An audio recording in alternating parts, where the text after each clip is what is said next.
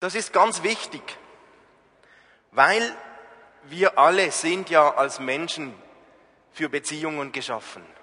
Und wir sehnen uns nach Annahme und Wertschätzung.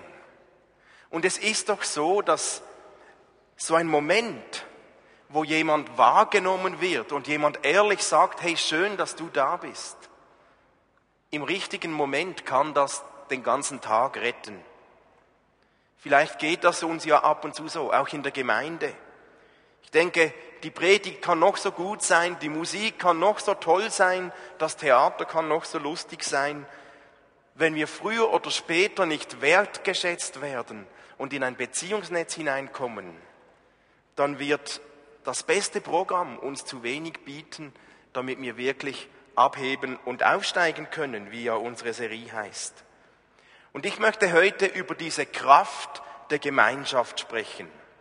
Und ich möchte gleich anfügen, wenn ich über Gemeinschaft rede, dann schließe ich Gemeinde voll mit ein. Weil wenn ich über Gemeinde rede, dann meine ich eine Familie, ein Miteinander, ein Organismus und nicht einfach nur eine Struktur. Ich rede viel von Gemeinschaft, aber jedes Mal könntet ihr Gemeinde auch einsetzen. Natürlich meint Gemeinschaft nicht nur Gemeinde und auch nicht nur die Ortsgemeinde, aber heute, jetzt schon und sicher auch. Ich meine also auch uns als Gemeinde, wenn ich von Gemeinschaft rede. Gut, warum braucht es überhaupt Gemeinschaft? Das hören wir ja so oft als Gemeinde. Gemeinschaft ist wichtig. Warum ist das so wichtig?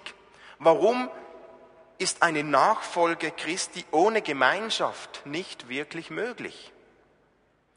Das hat damit zu tun, wie Gott sich darstellt. Bereits in den ersten Versen der Bibel, im 1. Mose 1, auch im Anfang vom Johannesevangelium, da zeigt uns die Bibel dass Gott sich in Gemeinschaft und Einheit darstellt. Gott zeigt sich uns als dreifältiger Gott, als Dreieinigkeit, als Vater, als Sohn, als Heiliger Geist. Eine Gemeinschaft. Gottes Wesen selbst ist auf Einheit und Gemeinschaft begründet. Das zeigt sich in der Dreieinigkeit. Gott ist kein Solo-Gott, der sich einfach an sich selbst erfreut. Gott ist ein Gott der Liebe. Und Liebe braucht ein Gegenüber, sonst ist sie wertlos. Darum ist Gott Gemeinschaft, weil Gott Liebe ist und er braucht ein Gegenüber als Objekt, als Empfänger seiner Liebe. Und wenn es für uns darum geht, wenn wir uns überlegen, wie können wir leben, so wie Gott es möchte, wenn wir uns überlegen, wie können wir diesem Gott nachfolgen? Wenn wir uns überlegen, wie können wir diesem Gott nacheifern? Wie können wir so leben, dass wir das Wesen dieses Gottes widerspiegeln? Dann kommen wir nicht darum herum zu lernen, was es bedeutet, Liebe zu leben. Anderen Menschen gegenüber. Was es bedeutet, Liebe zu leben, einer Familie gegenüber, Geschwistern gegenüber, unserer Gemeinschaft gegenüber, der Gemeinde gegenüber. Unser Lapitaris tönt, ohne Gegenüber können wir nicht lernen, Liebe zu leben. Ohne Geschwister geht das nicht, ohne Gemeinschaft geht das nicht, weil sonst diese Liebe auch Gottes kein Gegenüber hat. Es ist eines, bin ich zutiefst überzeugt, es ist eines unserer Grundbedürfnisse als Menschen, dass wir einen Ort brauchen, an dem wir geliebt werden, wo wir angenommen sind, wo wir gebraucht werden. Und auch umgekehrt, es ist auch ein Grundbedürfnis, einen Ort zu haben, wo wir jemanden lieben können, wo wir andere annehmen, wo wir etwas geben können.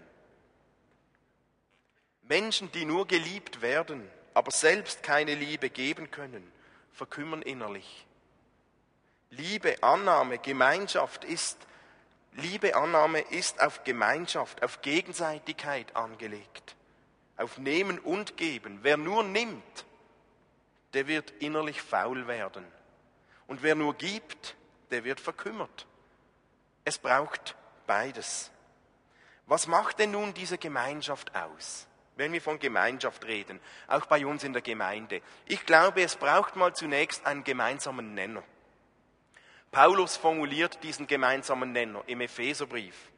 Er sagt, ein Leib, ein Geist, eine Hoffnung, ein Herz, ein Glaube, eine Taufe, ein Gott. Das ist unser gemeinsamer Nenner. Es ist ja eine der Besonderheiten von Gemeinde überhaupt, dass wir uns ja nicht ausgesucht haben, weil wir alle automatisch die dicksten Freunde sind oder weil wir uns alle nur noch toll finden, sondern wir sind zusammen eine Gemeinde, weil wir einen gemeinsamen Glauben haben, weil wir eine gemeinsame Hoffnung haben, einen Geist, einen gemeinsamen Gott als unser himmlischer Vater. Das ist es, was uns vereint. Das ist es, was uns zusammenbindet. Unser gemeinsamer Nenner ist nicht, dass wir alle gleich sind. Auch nicht, dass wir uns in allen Details einig sein werden. Auch nicht, dass wir alle den Glauben ganz genau gleich sehen müssen. Und auch nicht, dass wir alles gleich machen. Unser gemeinsamer Nenner ist unsere gemeinsame Hoffnung.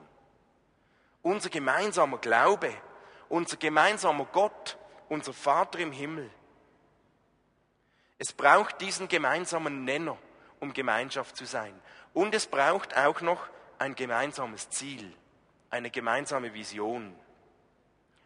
Was würdet ihr sagen? Was ist das Ziel von Gemeinschaft? Da steht es da schon. Okay. Jemand hat Jesus gefragt, was ist das wichtigste Gebot? Was ist das Ziel?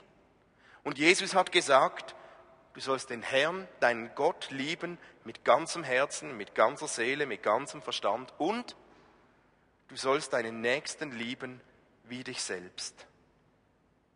Aus diesem Gebot heraus, im Kontext, was Jesus sagt, sehe ich zwei Ziele von der Gemeinschaft. Jesus formuliert ein Ziel in Johannes 13. Was wird passieren, wenn diese Gemeinschaft lebt? Was wird passieren, wenn diese Liebe untereinander lebt? Menschen werden Gott erkennen. Andere Menschen werden angezogen werden und Gott erkennen durch die Art und Weise, wenn diese Liebe in unserer Gemeinschaft lebt. Das ist das Erste, was passiert. Und das Zweite, Gottes Herzenswunsch wird erfüllt. Gottes Wesen wird widerspiegelt durch diese gelebte Taten der Liebe durch Dienst am Nächsten, durch kreative Liebe. Und das ist genauso eine Form von Anbetung. Gott wird geehrt, wenn diese Gemeinschaft, diese Liebe tatsächlich lebt. Liebe ist also sehr zentral, wenn es um Gemeinschaft geht, auch wenn es um Gemeinde geht. Und zwar die Liebe zu Gott und die Liebe zu untereinander, zu uns selbst. Man kann das nicht trennen. Johannes schreibt in seinem Brief, im 1. Johannes 4, wenn jemand sagt, ich liebe Gott, aber seinen Bruder hasst, ist er ein Lügner. Denn wer seinen Bruder nicht liebt, den er sieht, kann Gott nicht lieben, den er nicht sieht. Und dieses Gebot haben wir von ihm. Wer Gott liebt, soll auch seinen Bruder lieben. Das steht so in der Bibel. Es gibt manchmal Christen, die denken, dass eine persönliche Beziehung zu Gott alles ist, was den christlichen Glauben ausmacht. Und ich treffe immer wieder Christen, die sagen, natürlich, ich glaube, ich liebe Gott, aber Gemeinde, Gemeinschaft, nein, danke, das brauche ich nicht. Wer so denkt, der irrt. Das ist kein biblischer Gedanke, weil es braucht die andere Dimension, die Dimension in, in der horizontalen der Gemeinschaft. Der erste Teil dieses Gebots betrifft die Liebe zu Gott. Du sollst Gott, deinen Herrn, lieben von ganzem Herzen, ganzer Seele, ganzer Verstand. Und der zweite Teil, du sollst deinen Nächsten lieben wie dich selbst. Das ist die horizontale Dimension. Keines dieser Gebote alleine erfüllt tatsächlich den Willen Gottes. Es braucht beides. Echte Gemeinschaft mit Gott muss sich ausdrücken in irgendeiner Art aktiver Beteiligung am Bau der Gemeinschaft. Also braucht es beides. Stellt euch vor, Wie wäre das, wenn unsere Gemeinde, wenn wir hier total bekannt wären, weil wir diese Attribute der Nächstenliebe einfach schonungslos leben würden? Wenn wir einfach füreinander sind, wenn wir großzügig wären, wenn Demut ein Kennzeichen von uns ist, wie wir miteinander umgehen, wenn bei uns Wohlwollen spürbar ist, Geduld, Gerechtigkeit, wenn Wahrheit klar ist, wenn wir bekannt sind von, dass hier respektvoll miteinander umgegangen wird, wenn Leute bei uns ermutigt werden, Dankbarkeit erleben, wenn Leute eine so positive Grundpolung erleben. Und es ist nichts anderes als die Beschreibung der Liebe aus 1. Korinther 13. Das sollten unsere Merkmale sein. Ich habe aber noch eine andere Liste und die erlebe ich auch immer wieder unter Menschen, auch unter Gemeinden. Da ist oft auch Misstrauen da, Distanz, Ärger, Enttäuschung, Zurückhaltung, Kritik, Individualismus total. Viele Menschen sind so ich-bezogen, sind fehlerempfindlich, da werden Vorwürfe gemacht, da ist so eine negative Grundpolung vorhanden. Vielleicht überlegst du dir einen Moment, welche dieser Attribute prägen dich im Moment? Es gibt ja oft eine Durchmischung. Man ist ja nicht nur das oder sel oder das andere. Oft ist es eine Durchmischung. Und je nach Lebensphase, je nach Erleben, wo wir drinstecken, werden solche Attribute unser Dasein in der Gemeinde ausmachen. Welchen Duft verströmst du im Moment? Nicht der andere, sondern du. Welcher dieser Attribute betrifft dich vielleicht im Moment?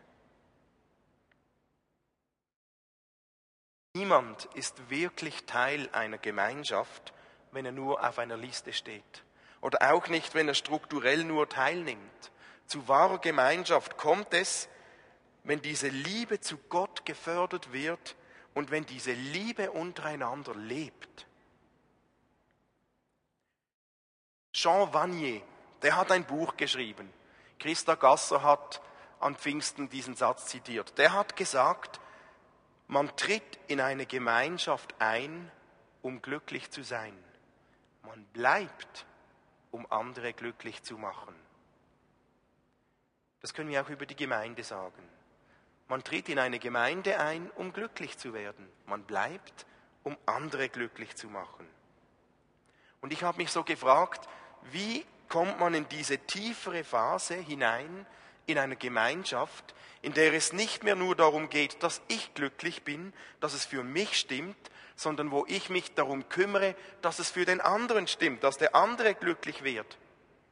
Ich behaupte sogar, eine Gemeinschaft erreicht erst dann wirklich Tiefe, wenn die Mehrheit der Mitglieder den Schritt vom die Gemeinde für mich vollzieht zum Ich für die Gemeinde. Nicht mehr nur die Gemeinschaft für mich, sondern ich für die Gemeinschaft. Und diese wahre Gemeinschaft entsteht nicht dadurch, dass mir alles passt. Sie entsteht auch nicht dadurch, dass alles stimmt. Auch nicht dadurch, dass alles gut ist und alles rund läuft. Diese Gemeinschaft, wo sich Menschen entscheiden, entsteht nur durch einen Willensentscheid von Menschen, von den Mitgliedern.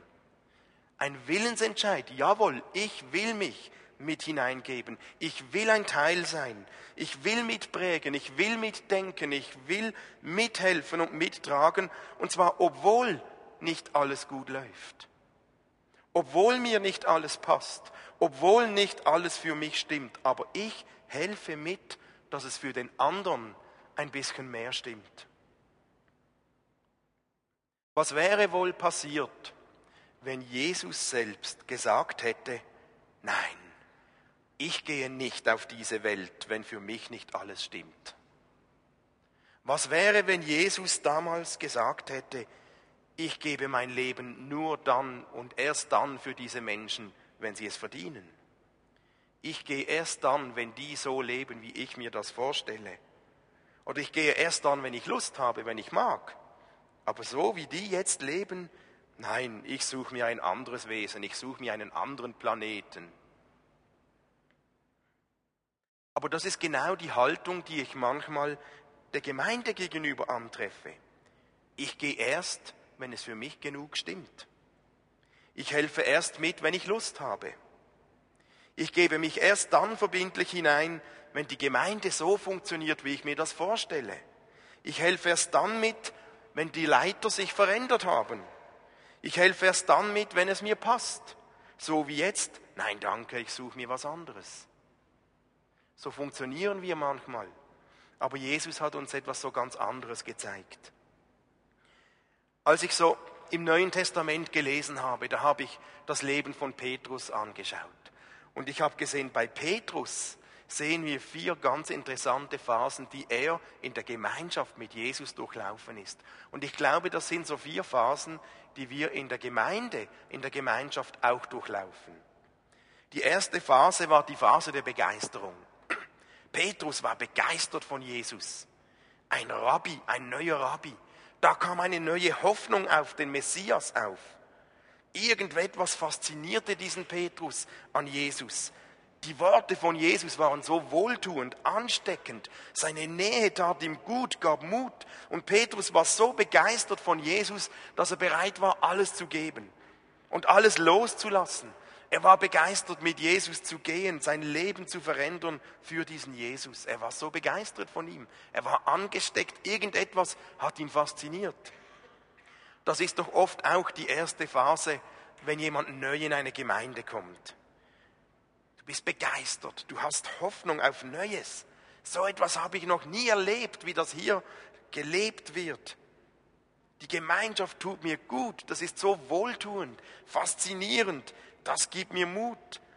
Und wir sind bereit, unser Leben zu verändern. Wir sind bereit, der Gemeinde neu einen Platz zu geben in unserem Leben, in der Prioritätenliste ganz hoch oben anzusiedeln. Diese Phase der Begeisterung, wow, eine tolle Sache, da gehe ich hin. Doch dann kommt die zweite Phase bei Petrus. Dann kam die erste Krise. Und die nenne ich mal Abschied und Veränderung. Petrus hat plötzlich realisiert, wenn ich mit diesem Jesus mitgehe, dann muss ich etwas loslassen. Wenn, ich mit, wenn er mit Jesus gehen wollte, musste er seine Gewohnheiten loslassen. Er musste seine Familie zurücklassen. Er musste seinen Beruf zurücklassen. Und das war gar nicht so einfach auch nicht für Petrus, das schmerzt, das fordert heraus. Und ich bin überzeugt, das hat Petrus ein paar schlaflose Nächte produziert. Aber Petrus hat gespürt, dass er sich nicht nur mehr, nur noch um sich selbst kümmern wollte. Er spürte, dass seine Nachfolge mit Jesus damit zu tun hat, neue Werte zu übernehmen und anders zu leben, die Interessen von Jesus mit zu übernehmen und das bedeutete Veränderung. Ganz ähnlich geht es in dieser Phase auch in der Gemeinschaft, in der Gemeinde. Oft realisiert man erst, wenn die erste Begeisterung etwas abgeklungen hat, dass Gemeinschaft ja auch etwas kostet. Miteinander, im Miteinander muss man etwas von den eigenen Vorstellungen und Gewohnheiten loslassen. Da geht es nicht mehr nur noch um mich alleine, um mich selbst, sondern um das Miteinander. Wir sind herausgefordert, uns selbst zurückzunehmen, neue Werte zu übernehmen. Werte von Interessen von Jesus und von der Gemeinschaft stehen dann vielleicht plötzlich neben meinen eigenen Interessen und Wünschen. Veränderung ist nötig, Veränderung ist angesagt im Leben. Und manchmal ist das ganz schön herausfordernd, wenn man etwas verändern muss, was man sich gar nicht so bewusst war, auch in der Gemeinde. Und dann kommt die dritte Phase. Jetzt erlebt Petrus die nächste Krise. Es war die Phase der Ernüchterung. Jesus war doch anders, als er es erwartet hatte. Dieser Jesus entpuppte sich nicht als der große strategische Heerführer, der die Römer militärisch besiegte. Dieser Jesus kam und war demütig. Er diskutierte mit Pharisäern. Er redete in Bildern. Er wusch seinen Jüngern die Füße. Er wies sie zurecht. Er tat, was niemand tun durfte. Er scherte sich wenig um Gesetze. Er schmeichelte den Jüngern auch nicht. Im Gegenteil, er forderte sie heraus. Und zu guter Letzt hat er sich nicht einmal gewehrt, als er verhaftet wurde. Er ließ sich abschlachten und starb am Kreuz. Dabei hatte doch alles so gut angefangen. Petrus fühlte sich so etwas von unverstanden und von abgelehnt von diesem Jesus. Aus seiner Sicht von Petrus ging alles schief. Frust kam auf, Enttäuschung, ein Traum war geplatzt und er wollte einen neuen Beruf suchen, seinen alten, und wechseln, das Ganze hinter sich lassen. Auch diese Phase gibt es in der Gemeinde. Plötzlich realisierst du, die Gemeinde ist doch anders. Es ist doch nicht alles so toll, wie ich es mir gedacht habe, wie es ausgesehen hatte. Es ist doch nicht alles so gut, wie ich es mir gehofft hatte. Da gibt es ja Menschen und die machen Fehler. Ich verstehe sie nicht. Die gehen anders mit mir um, als ich das gehofft hatte. Da wird doch nicht alles in derselben Konsequenz vielleicht umgesetzt und gelebt, wie es verkündet wird. Und dann kommt der Moment, da fühle ich mich unverstanden, abgelehnt, ein Traum platzt und dabei hat doch alles so gut angefangen. Dann kommt schnell der Gedanke auf, das will ich hinter mir lassen, wieder einen neuen Beruf, eine neue Gemeinde suchen, aussteigen. Aber ich denke nicht, dass diese Prozesse an einem anderen Ort anders laufen, weil es sind normale Prozesse, die man durchläuft, wenn man tiefer in eine Gemeinschaft hineinkommt.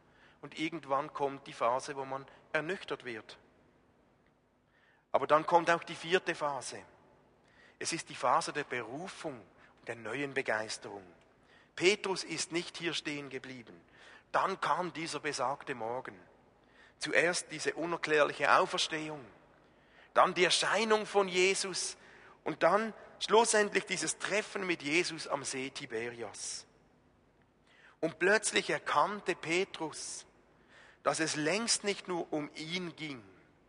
Plötzlich erkannte Petrus, dass er eine Berufung bekommen hat, seine Selbstwahrnehmung hat sich verändert und sein Blick ging weg von sich selbst auf Jesus hin. Und Jesus bekam, äh, Petrus bekam diese Berufung zum Dienst. Und er bekam Vollmacht und Segen für seinen Dienst. Er bekam eine Liebe und Annahme, die er vorher nicht gekannt hatte.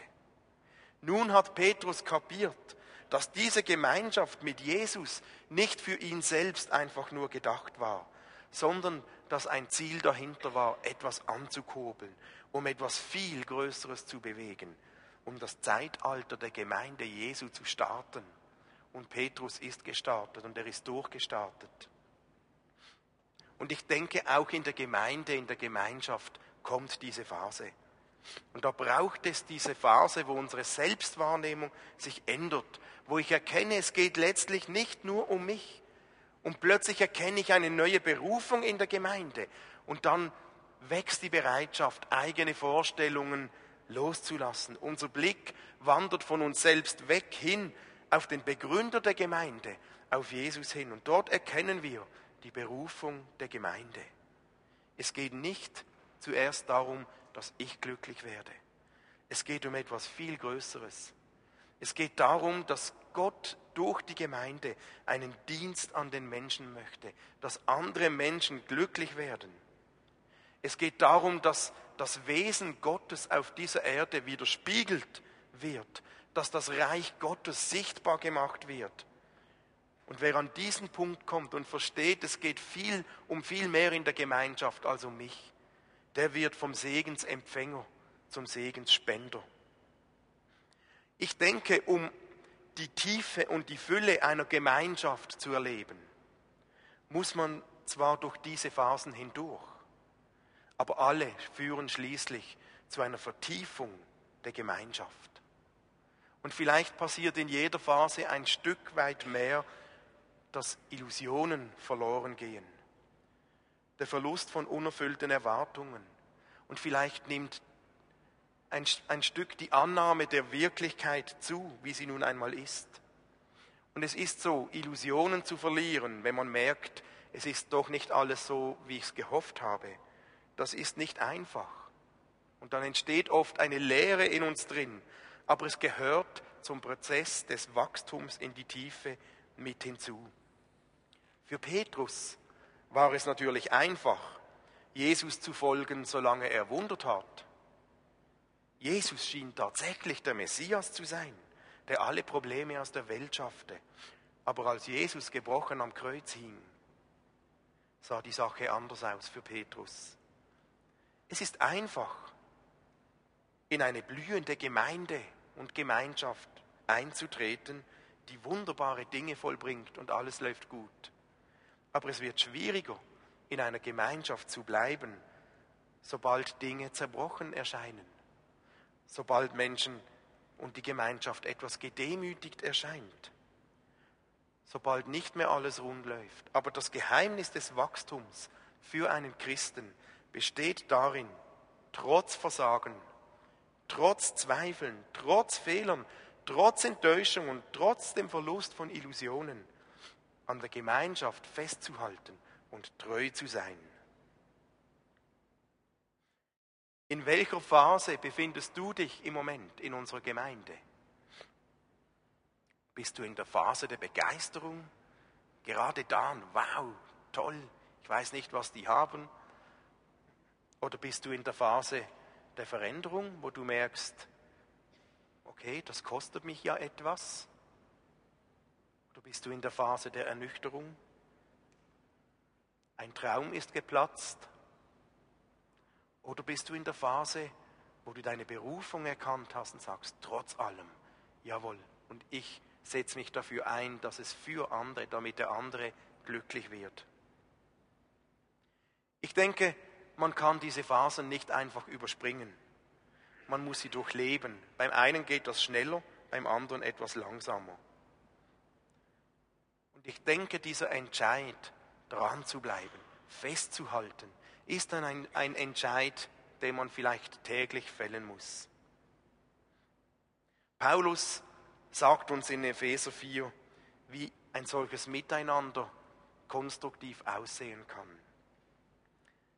Er sagt, seid freundlich und demütig, seid geduldig im Umgang miteinander, ertragt einander voller Liebe, bemüht euch im Geist eins zu sein, indem ihr untereinander Frieden haltet.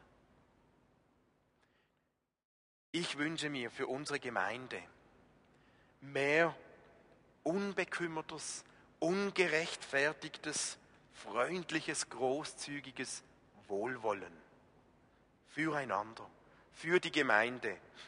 Und das heißt nicht, dass man alles, was nicht rund läuft oder alles, was schlecht ist, unter den Teppich wischen soll.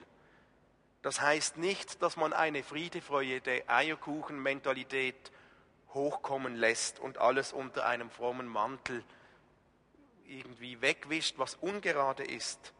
Das heißt auch, man soll Dinge beim Namen nennen, man soll Dinge ansprechen, man darf einander auch ermahnen, aber in einem Geist des Wohlwollens. Ermutigung soll spürbar sein, Positives soll durchsickern. Und das ist eine Frage des Herzens, eine Frage der Ausstrahlung, eine Frage des, der Grundpolung in uns drin. Und ich möchte diese Grundpolung der Nächstenliebe in unserer Gemeinde wachsen sehen. Wenn das passiert, bin ich überzeugt, dann werden wir aufheben, dann werden wir aufsteigen, dann werden wir abheben. Und ich glaube, möglich wird das, wenn wir durch diese Phasen der Gemeinschaft durch sind und uns miteinander entscheiden. Nicht ich muss zuerst glücklich sein, sondern der andere soll zuerst glücklich sein.